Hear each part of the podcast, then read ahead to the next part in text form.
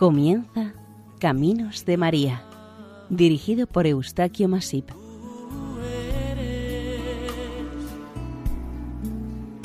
entre todas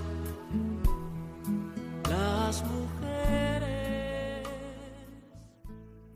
Nuestra más cordial bienvenida a Caminos de María, un programa realizado por el equipo de Radio María, Nuestra Señora del Lledó de Castellón.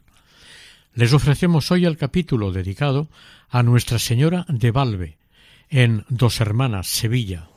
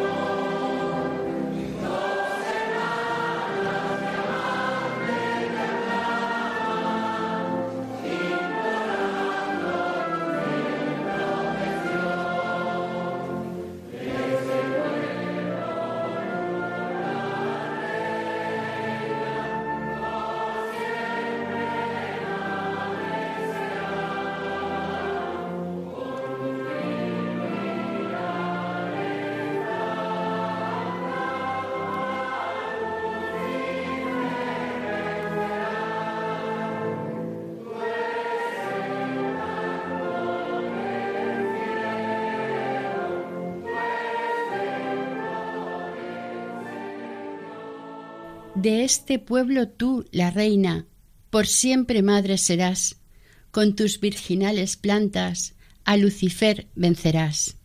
Del himno a la Virgen de Valme.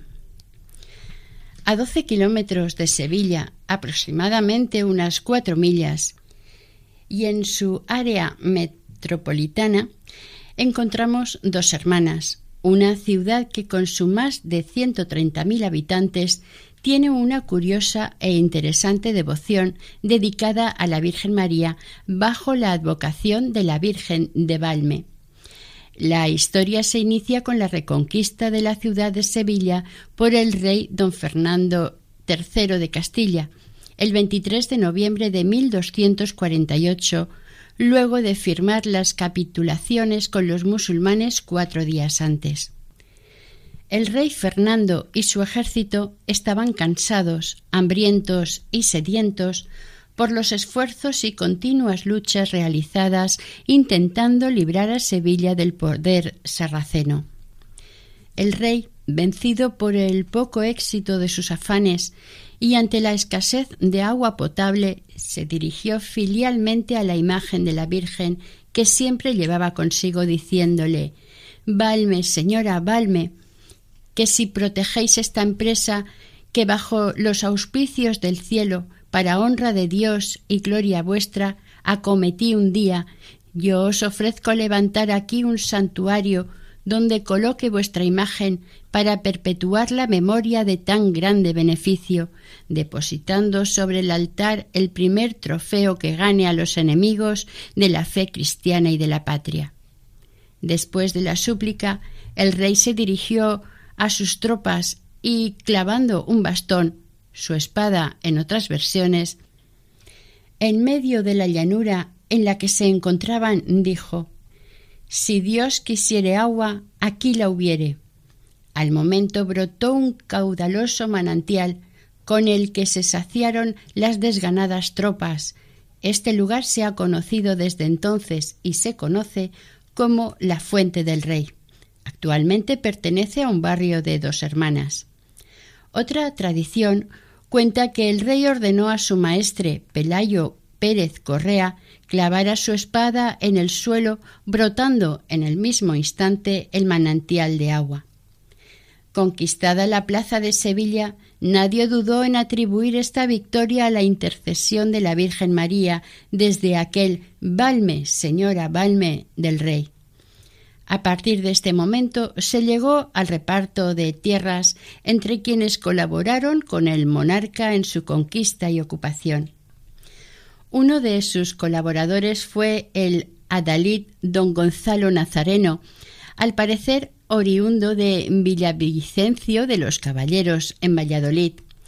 La parcela de tierra conquistada y asignada en el reparto que correspondió a este caballero coincidió con los campos pertenecientes a la actual ciudad y término de Dos Hermanas, al sur de Sevilla. Con esta asignación se comprometió a pagar el diezmo correspondiente a la defensa de Granada, tal como estaba establecido. El caballero Gonzalo Nazareno tenía, según algunos autores, dos hermanas llamadas Elvira y Estefanía, que le acompañaron en la reconquista realizada por Fernando III o se incorporaron muy pronto desplazándose desde Villavicencio. Según una leyenda, estas dos hermanas de Nazareno estaban un día en sus campos paseando cuando despertó su atención el tañido de una campana. La curiosidad las acercó a una especie de gruta cercana en la que encontraron una imagen gótica representando a Santa Ana, la Virgen María y el Niño Jesús. Este hallazgo las animó a construir una pequeña ermita para la imagen y algunas edificaciones a modo de cortijos en su entorno. Estos fueron el fundamento para la formación de la ciudad de dos hermanas. Cuando se hizo la división de términos en el siglo XV, el cortijo de Cuarto y la ermita quedaron dentro del término de dos hermanas, siendo incorporada la ermita a la parroquia de Santa María Magdalena. Ya en el siglo siguiente, el lunes de Pentecostés, se celebraba una fiesta en honor a Santa María por los habitantes de dos hermanas, conocidos como los nazarenos y nazarenas, nombre tomado del apellido de las dos mujeres hermanas que fundaron la ciudad, Elvira y Estefanía Nazareno. Hay que decir que Cuarto o Buenavista era una parte del término municipal y en la cima de su cerro se edificó la ermita de estilo mudéjar dedicada a la Virgen de Valme por orden del rey Fernando, tal como le prometió a la Virgen. A los pies de la señora se colocó el pendón del rey moro de Sevilla, que ahora se conserva en la parroquia de Santa María Magdalena. En la actualidad, en el barrio de Fuente del Rey existe aún un manantial en forma de laguna.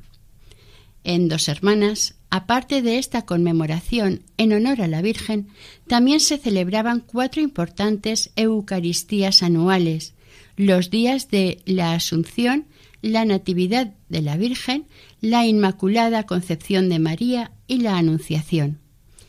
El 30 de mayo se celebraba otra misa en memoria de Fernando III, ya reconocido por la Madre Iglesia como santo desde 1671. Otra Eucaristía importante era la que reunía a campesinos, ganaderos y pastores de la zona.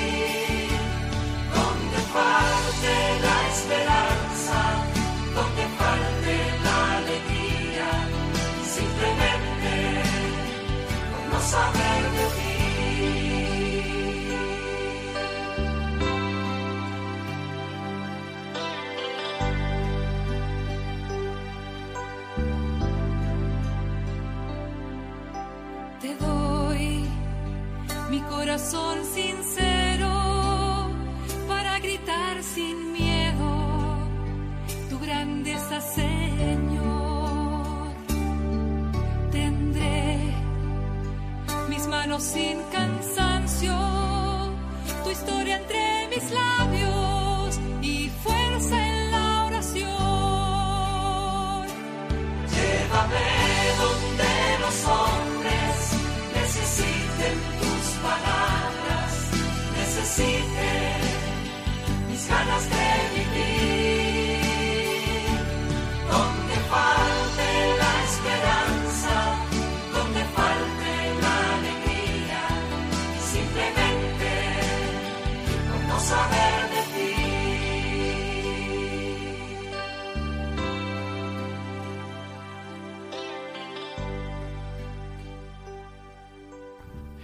En 1649, una terrible peste recorrió Europa, causando millones de muertos. Esta peste también afectó a España y, por supuesto, a Andalucía. Por este motivo, la imagen de la Virgen de Valme fue llevada por sus devotos a la Villa Nazarena a petición de la población por este gran mal que les acosaba. Con la llegada de la imagen mariana empezó a remitir la enfermedad en el pueblo, considerándolo los creyentes como un milagro de la Virgen. Apenas estaban saliendo de la peste, en 1667, una gran explosión de pólvora asoló la casa y el molino adyacentes a la ermita, quedando ésta en tan mal estado que tuvieron que llevar a la Virgen a dos hermanas y en 1668 celebrar allí su fiesta. Al año siguiente, en víspera de la celebración de la fiesta, trasladaron la imagen a Cuarto. Este año las fiestas por Nuestra Señora fueron de gran esplendor. Gentes provenientes de todo el entorno e incluso de la capital sevillana se acercaron a la ermita para celebrarlas. Se iniciaron con el canto de vísperas y una misa solemne con varios diáconos, dando un importante sermón sobre la vinculación y devoción a la Virgen de Valme del rey Fernando III. Terminada la ceremonia, los fieles acampaban en el lugar para disfrutar de la fiesta y del campo. Al finalizar la tarde regresaba la Virgen a su santuario. Esta fiesta, a través de los siglos, ha perdurado en la mente y en el corazón de los nazarenos y vecinos del lugar. Cuando el rey Felipe V de Borbón visitó esta ermita el 25 de febrero de 1730, acompañado de su esposa doña Isabel de Farnesio y los infantes, se iluminó especialmente la capilla y se le cantó una salve a la Virgen con motivo de tan importante acontecimiento. Con el cambio de siglo, en 1800, hubo una epidemia de fiebre amarilla que afectó seriamente a la población. Nuevamente se trajo a la villa la imagen de Santa María, Virgen, Madre de Dios, para recorrer en procesión por las calles nazarenas. A medida que la imagen pasaba por delante de los enfermos, éstos se aliviaban o curaban según cuenta la famosa escritora Fernán Caballero, seudónimo de Cecilia Faber, que incluyó esta devoción en su novela La familia de Alvareda, promocionando notablemente esta advocación de María. Para trasladar la imagen de la Virgen de dos Hermanas a la ermita y a la inversa, se tenían que poner de acuerdo el ayuntamiento y el clero, con el toque de una campana se anunciaba la marcha de la comitiva procesional que salía de dos hermanas. Por el camino se iba incorporando gente de los cortijos y haciendas. La imagen era portada en un paso de palio con un velo por los cuatro lados que, además de ser un signo de respeto y veneración, era una medida preventiva contra el polvo de los caminos. Los devotos se peleaban por llevar las andas, y el sacerdote tenía que intervenir para calmar los ánimos y tomar decisiones. En la venta Las Palmas era recibida por el clero con la cruz parroquial, el resto del ayuntamiento y del pueblo. Entonces se descubría la imagen y se le cantaba el himno Ave Maris Stella. Al entrar en el pueblo, de vuelta, se entonaba la antífona del oficio de Nuestra Señora, a continuación un verso y finalizaba con una oración. Después recorría las calles en procesión hacia la puerta de la iglesia, donde paraba, se volvía la imagen de cara al pueblo y se entonaba una nueva antífona. La Virgen entraba en el templo entre repiques de campana y las notas del órgano parroquial. Luego se cantaba la salve y colocando el paso en la capilla mayor se incensaba a la imagen y tras cantar la oración de Nuestra Señora se terminaba la ceremonia del traslado. Por lo visto, en 1800 la imagen de la Virgen se quedó definitivamente en la capilla del sagrario de la parroquia. A partir de este momento se desatendió la ermita y varias versiones dan a entender que fueron varias las causas de este deterioro, entre otras el de es de destacar una por la que un irreverente desaprensivo encerró en ella sus cerdos, quedando él totalmente arruinado en lo económico.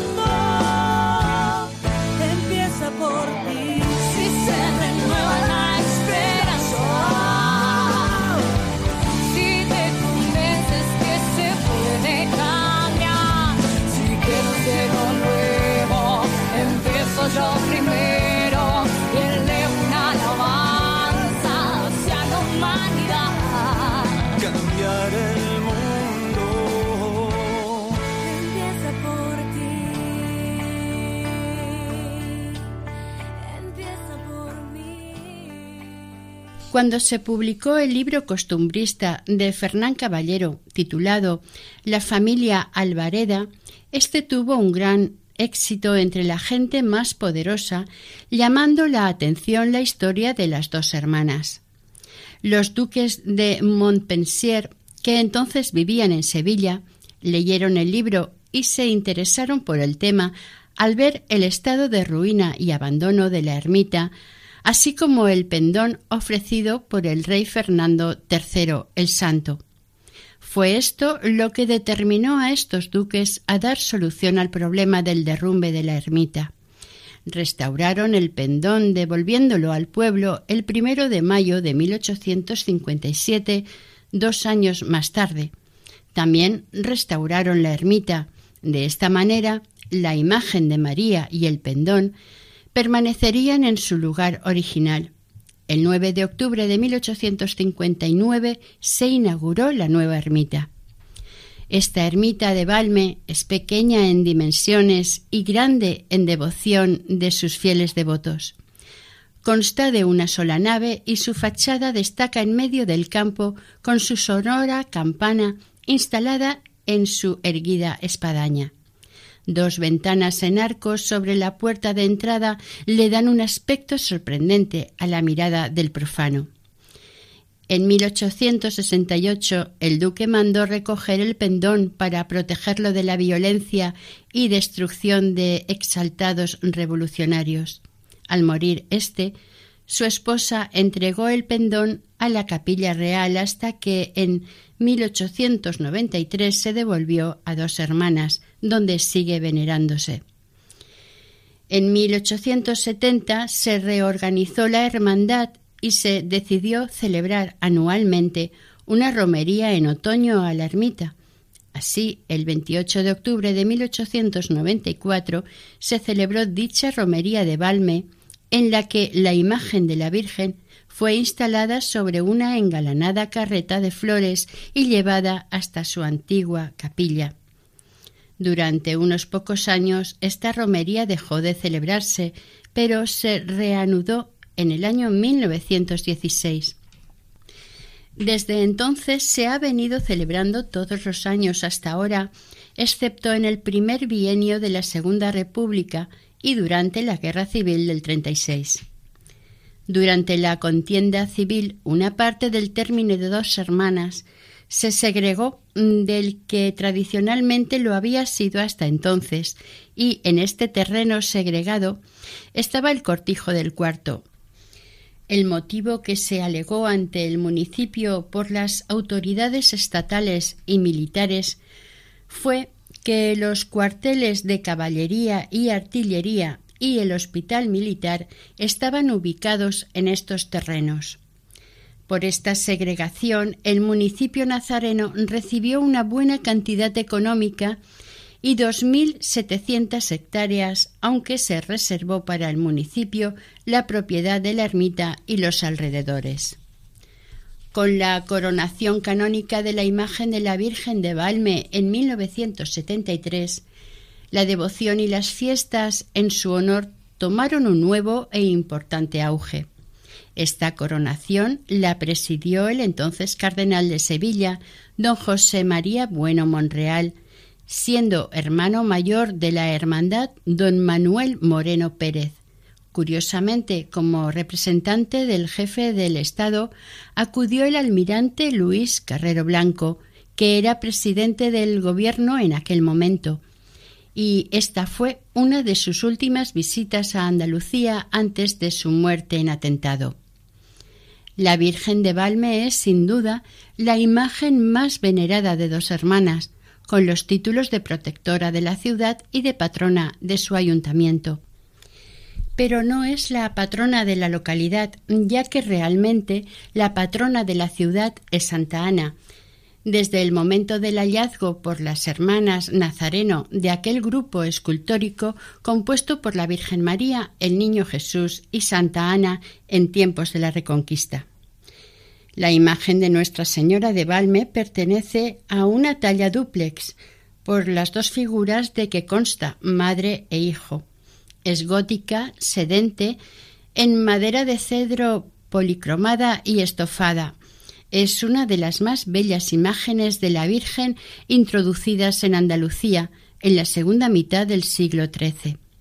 Esta imagen se la considera de las llamadas fernandinas por su relación o vinculación con el rey Fernando III el Santo, quien, como se ha dicho al principio, la atrajo en su conquista del reino de Sevilla. Se supone que junto a la Virgen de los Reyes, patrona de Sevilla. Esta es una talla completa, anónima, medieval. La altura de esta bellísima talla es de 67 centímetros. El rostro sonrosado de facciones muy claras y mejillas más coloreadas le dan un aspecto jovial dispuesto a la sonrisa. La Virgen sostiene al niño a modo de trono, asentado sobre su rodilla izquierda y recogido con su mano izquierda contra su cuerpo maternal, el niño ya no está en el centro del conjunto, como se tallaban antes. Esto hace que pierda ese carácter de hieratismo tradicionalmente visto hasta este momento. Se nos presenta como una imagen más cercana y humana. María en su mano derecha sostiene una flor. El niño Jesús parece estar bendiciendo a los presentes con su manita derecha y con su manita izquierda sostiene una paloma o un pájaro. La Virgen viste túnica rojiza de cuello redondo y se cubre desde la cabeza hasta los pies con un manto azul. El niño viste también túnica azulada. Todos estos ropajes están decorados con motivos vegetales dorados. Puede observarse en su rostro una leve expresión sonriente, rompiendo con la seriedad y sobriedad de tallas anteriores y abriendo una nueva visión artística en las imágenes de Nuestra Señora.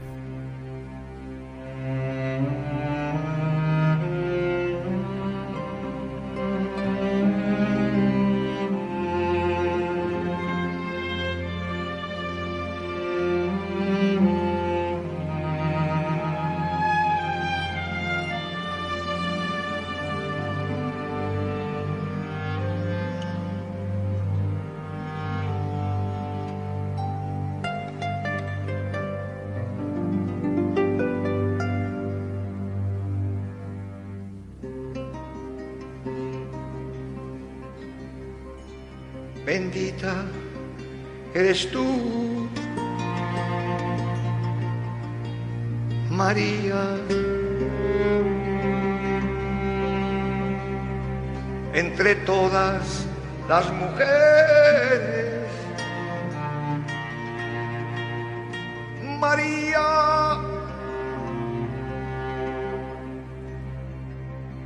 Y bendito es el fruto María. El fruto de tu seno,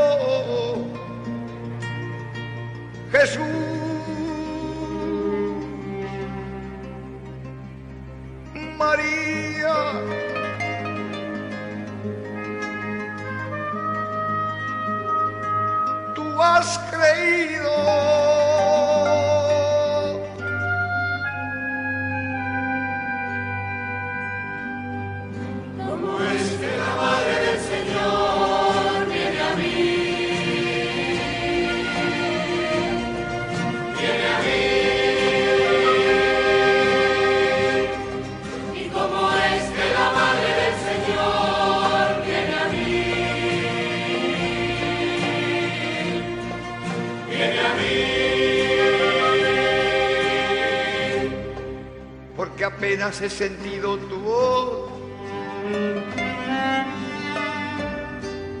Algo se ha movido dentro de mí.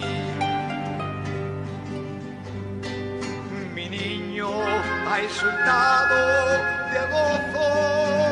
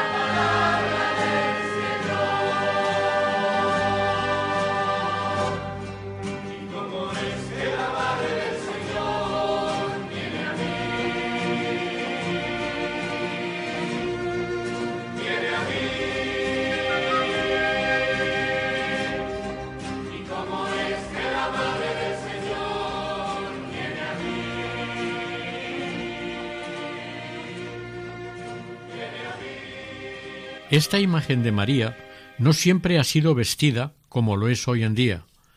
En tiempos del barroco, al igual que el resto de las imágenes marianas, se la vistió con ropajes típicos de la época.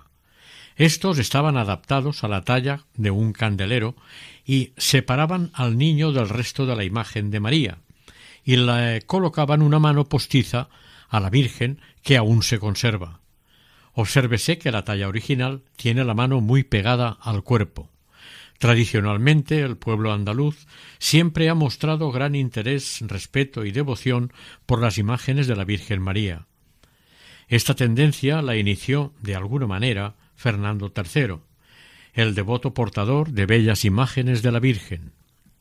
Él fue el primero en introducir, con la conquista de Sevilla, este signo tan característico mariano entre los andaluces a través de la historia. Esta imagen de Valme ha sido recientemente restaurada en el Instituto Andaluz de Patrimonio Histórico y se la ha recuperado excelentemente en toda su belleza original de manera increíble, manteniendo siempre la auténtica originalidad de la imagen. Posiblemente puede verse ahora a la Virgen de Valme con toda su primitiva belleza, tal como la vería en su tiempo Fernando III. La romería al santuario de Valme se ha convertido en una de las más importantes y populares de Andalucía, por lo que en junio de 1976 se la declaró fiesta de interés turístico nacional. Estas fiestas se celebran, hoy en día, cada tercer domingo de octubre y constan de actos y cultos preparatorios de la fiesta. Se considera esta romería la tercera con mayor asistencia de fieles y popularidad de Andalucía, detrás de la del Rocío y de Nuestra Señora de la Cabeza. En 1995 el consistorio nazareno, gentilicio de dos hermanas, reconoció la gran popularidad de esta fiesta, otorgando a la imagen de la Virgen de Valme la primera medalla de oro de la ciudad de dos hermanas, que le fue impuesta la víspera de la romería, el 14 de octubre de ese año, de manos del señor alcalde don Francisco Toscano. Difícilmente puede concebirse esta fiesta sin la Hermandad de Valme, que desde 1628 se ha dedicado al culto, veneración, propagación y exaltación a Nuestra Señora de Valme. El antiguo documento, titulado Libro de los Hermanos, que se van admitiendo en la cofradía y hermandad de Nuestra Señora de Valme, que está en la capilla de Campo de Cuartos, confirma la existencia y funcionamiento de esta hermandad que estuvo funcionando al menos hasta 1725, cuando se entabló un pleito entre esta cofradía y el prior de las ermitas del arzobispado sevillano, porque este último nombró santero de la ermita a Juan de Herrera, y lo hizo sin consultar ni aprobar la hermandad, ya que hasta entonces era la propia cofradía la que nombraba al ermitaño, quien debía obtener después la aprobación y licencia del arzobispado, pero no la de la dignidad prioral. La Virgen en un principio estaba en su ermita, pero con el tiempo se pasó a la parroquia, sobre todo por causas mayores que afectaban a los creyentes, tragedias, enfermedades, sequías, y de esta manera los fieles podían simplemente acudir a ella con más facilidad. A principios del siglo XIX, la hermandad empezó a decaer llegando casi a extinguirse, en 1833 una epidemia de cólera asoló dos hermanas. Sacaron los fieles en procesión de rogativas la imagen de la Virgen, con el fin de alejar la epidemia, y quienes participaron en este acto intentaron reorganizar la hermandad, sin ningún éxito. Por ello se decidió nombrar una nueva junta de oficiales.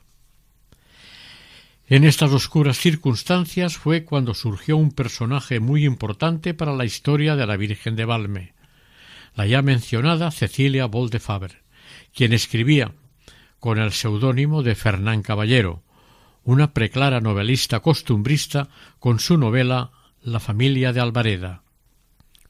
De nuevo, un grupo de personas nazaríes retomaron la idea de recuperar la hermandad y presentaron al arzobispado dos proyectos de reglas en tres meses. Por fin llegó la refundación de la hermandad. Era el mes de mayo de 1870. Un grupo de jóvenes, sin nada que ver con los problemas y cuestiones surgidas anteriormente, y olvidando el azaroso pasado de la institución, iniciaron un nuevo período para la Hermandad de Valme, rompiendo, de alguna manera, con el triste pasado de la cofradía. Toma nuestras vidas, oh Señor. Acércate a nosotros, oh Señor.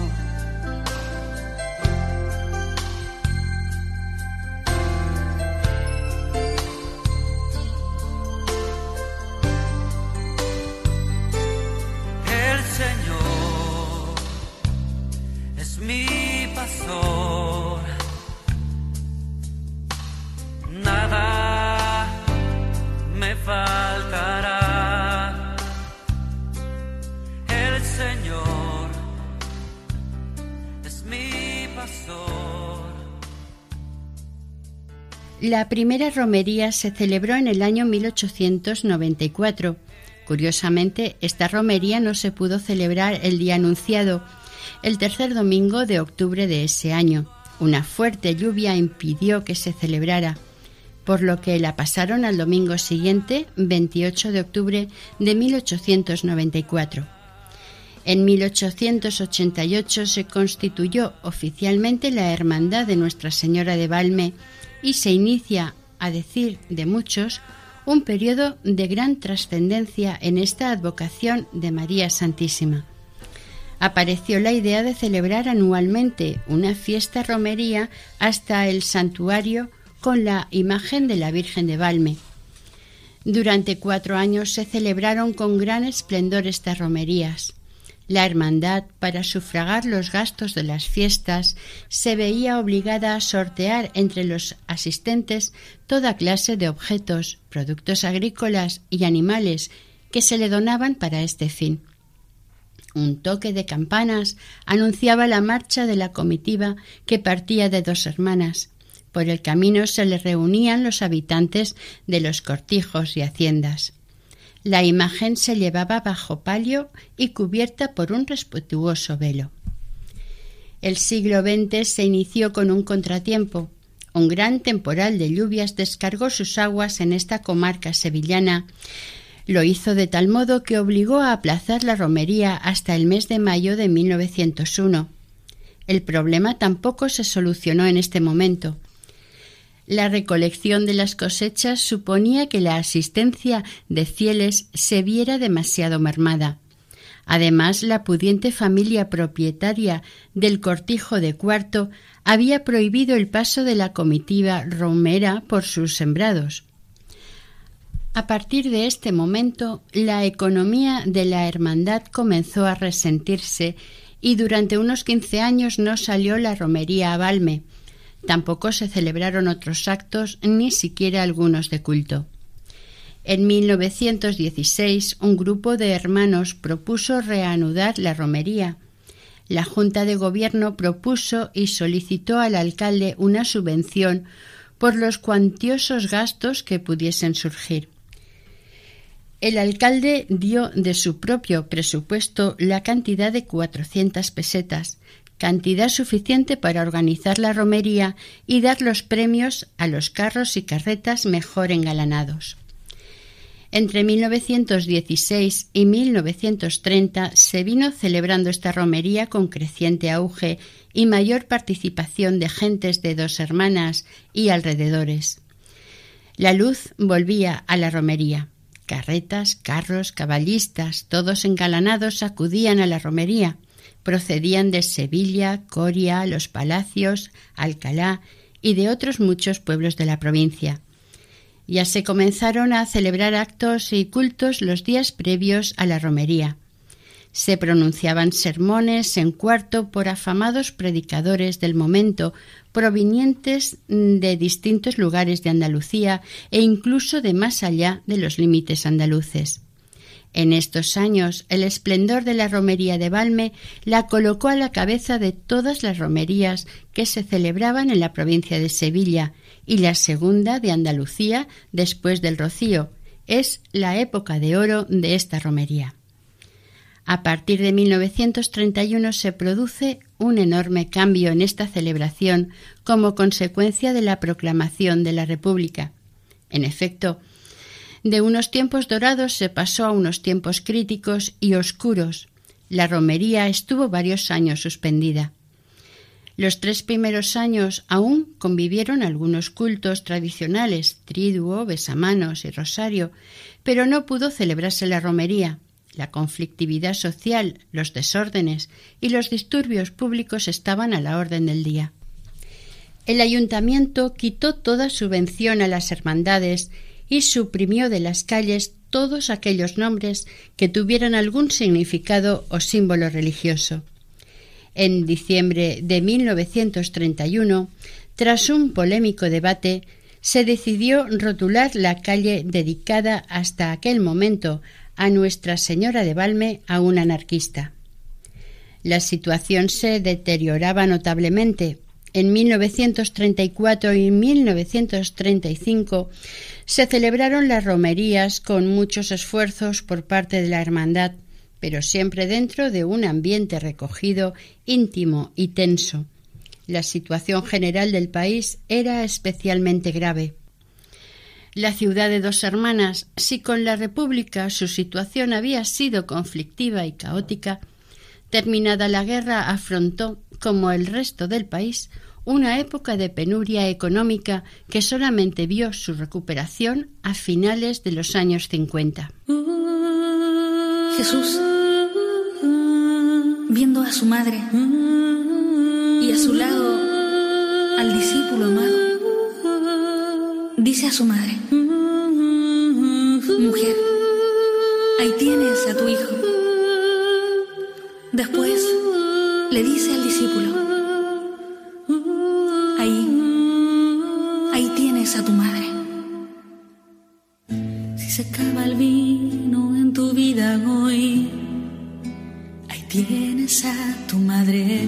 solo hay tinajas, pero no hay amor.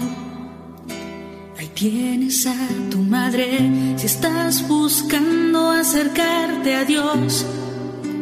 Ahí tienes a tu madre. Ahí tienes a tu madre. Ahí tienes a tu madre.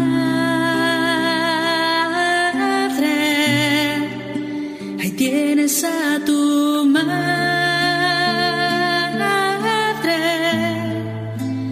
tienes a tu madre. Ahí tienes a tu madre. Ahí tienes a tu madre.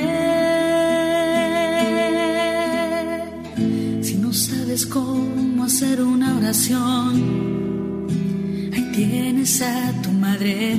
Si la cruz te pesa para caminar. Ahí tienes a tu si no hay pentecostés en tu corazón. Ahí tienes a tu madre, ahí tienes a tu madre. Entre 1939 y 1953 se fue celebrando anualmente la romería. Eran romerías tranquilas, de gran recogimiento, devotas y muy fervorosas. Escaseaban el entusiasmo y la felicidad anterior a los años treinta. La romería era y es un acto, una celebración del pueblo y para el pueblo, y durante veinte penosos años a este pueblo se le había limitado y prohibido expresarse y vivir libremente sus sentimientos.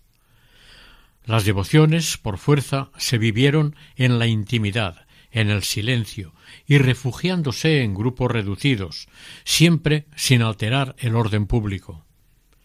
En estos tiempos de lenta recuperación económica y religiosa, algunas personalidades asisten a los actos importantes que ya se dedican a la Virgen de Valme. Se van consolidando viejas costumbres festivas y aparecen otras que también harán historia, por cuanto han llegado a nuestros días. Se ha reformado la capilla del Sagrario, va creciendo la asistencia de devotos a la romería, y la hermandad alcanza un alto nivel de cofrades y actividades, todo ello a partir de los sesenta, de cara a festejar a Nuestra Señora de Valme. Se afronta una renovación profunda y mejoran ostensiblemente todos los aspectos de la romería y de las fiestas en general. Exorno de la carreta, adorno de la carreta con flores, edición en color de carteles y folletos, los pregones en honor a la Virgen, crece el número de caballistas, carretas y romeros. Se inicia una campaña de captación de hermanos. Se difunden profusamente la romería y actos dedicados a Nuestra Señora de Valme. En poco tiempo, la asistencia a estas celebraciones alcanza las cien mil personas. Todo este gran impulso por esta devoción mariana se inició, ratificó y quedó reflejado con la solemne coronación canónica de la Virgen en 1973. Este acto supuso el refrendo oficial a la devoción callada y sincera que durante tantos siglos había profesado y mantenido el pueblo creyente de dos hermanas a su celestial madre y protectora Nuestra Señora de Valme. Gloria a ti, Virgen de Valme, Santa Madre de nuestro Señor, dos hermanas que amante te aclama, implorando tu fiel protección. Del himno a la Virgen de Valme. Puede decirse que la romería de Valme es la fiesta mayor de los nazarenos. Durante las vísperas se congregan miles de reuniones familiares y de amigos para rematar las carretas, las galeras, las galeras son remolques agrícolas con ruedas de goma, coches de caballos y se preparan platos caseros y sencillos para habituallar a los participantes en la fiesta. Según los medios de comunicación, en estos años unas doscientas mil personas concurren en torno a la ermita de Cuarto el tercer domingo de octubre. De esta confluencia masiva de gente, en los últimos años, el gran problema de la romería ha sido el retraso creciente por el lento caminar de los asistentes. Es a destacar el nivel de perfección de los diseños y confección de las carretas y galeras que acompañan a la Virgen de Valme y sobre todo la propia de la Virgen. Recuérdese que las carretas van tiradas por yuntas de bueyes y la decoración de las mismas se realizan a mano con flores de papel de seda rizado. Esto las diferencia del resto de las carretas de otras romerías andaluzas. La carreta de la Virgen se renueva cada año con flores de papel, pero sin cambiar el dibujo de la carreta. Suele combinar en su confección el blanco con el azul celeste, naranja, rosa y amarillo. Flamencas, jinetes y amazonas lucen y exhiben sus mejores galas yendo a la romería. Van correctamente vestidos, como hay que ir a la feria. Todos procuran caminar junto a la carreta de la Virgen. A las ocho de la mañana comienza la fiesta, con la salida de la Virgen desde la parroquia de Santa María Magdalena, terminando a últimas horas de la noche en la misma iglesia. La ruta que se sigue discurre por la carretera vieja que une dos hermanas con la sevillana barriada de Bellavista. Esta carretera es una sinuosa vía con parajes y estampas que emocionan a los romeros por sus recuerdos y vivencias. Barranco, el arco de la hacienda de Doña María o la Cuesta el Inglés. Al fondo, en el horizonte, asoma Sevilla. Las horas centrales del día constituyen los momentos más emotivos para los romeros. Es cuando llega la Virgen a la ermita. Al mediodía la gente se aglomera a la puerta del templo para honrar a la señora. Luego se esparcen por el recinto de la finca del cortijo de cuarto, comiendo, cantando y rezando a la Virgen. Todo al aire libre del campo. Algunos recuerdan que están haciendo lo mismo que el rey San Fernando hiciera antes de conquistar Sevilla. La vuelta se inicia a las seis de la tarde. Previamente se ha rezado el Santo Rosario. Se recorre el mismo camino, pero a la inversa, y se llega a la plaza del ayuntamiento sobre las once de la noche. Una sensación de bien hacer, de tranquilidad y de gozo llena los corazones y las almas de quienes participaron y vivieron para y por esta fiesta dedicada a Nuestra Señora. En el silencio de la noche, las cabezas dirigentes de la Real Hermandad de Nuestra Señora de Valme ya planifican las fiestas del próximo año para que sean mejores que las terminadas en este día, para mayor gloria de Dios y de Nuestra Señora de Valme, a la que, al finalizar el himno dedicado a ella, se le dice Tú eres encanto del cielo, tú eres templo del Señor, la flor de este suelo, tú el honor del Creador. Febrero de 1990, me acuerdo de la fecha porque, ah, caramba, ¿cómo estuvo eso después, eh?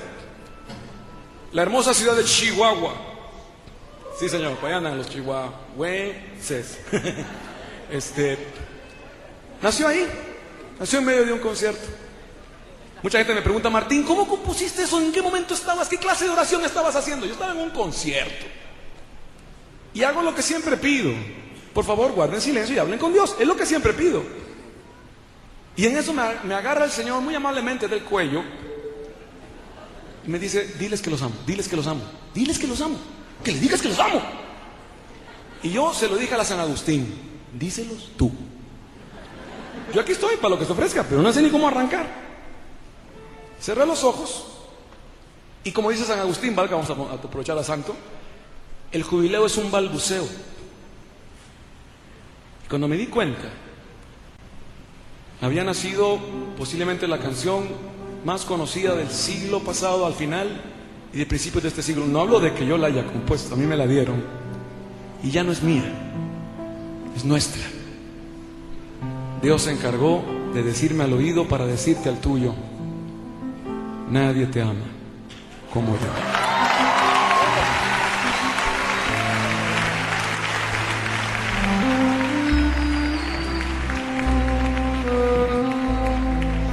Si ese aplauso es para mí o para la canción, está bien. Pero si es para Dios, está muy flaco. Tiene que estar de pie y gritando.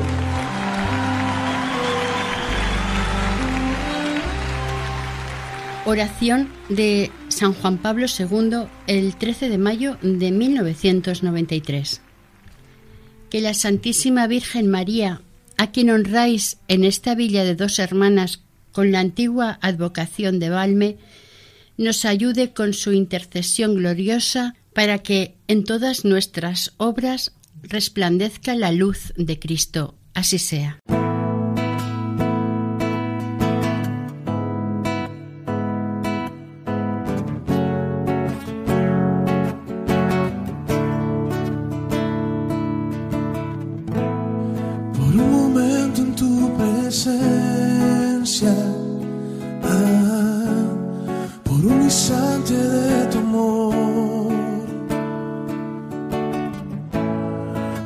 Deseo de tu gloria,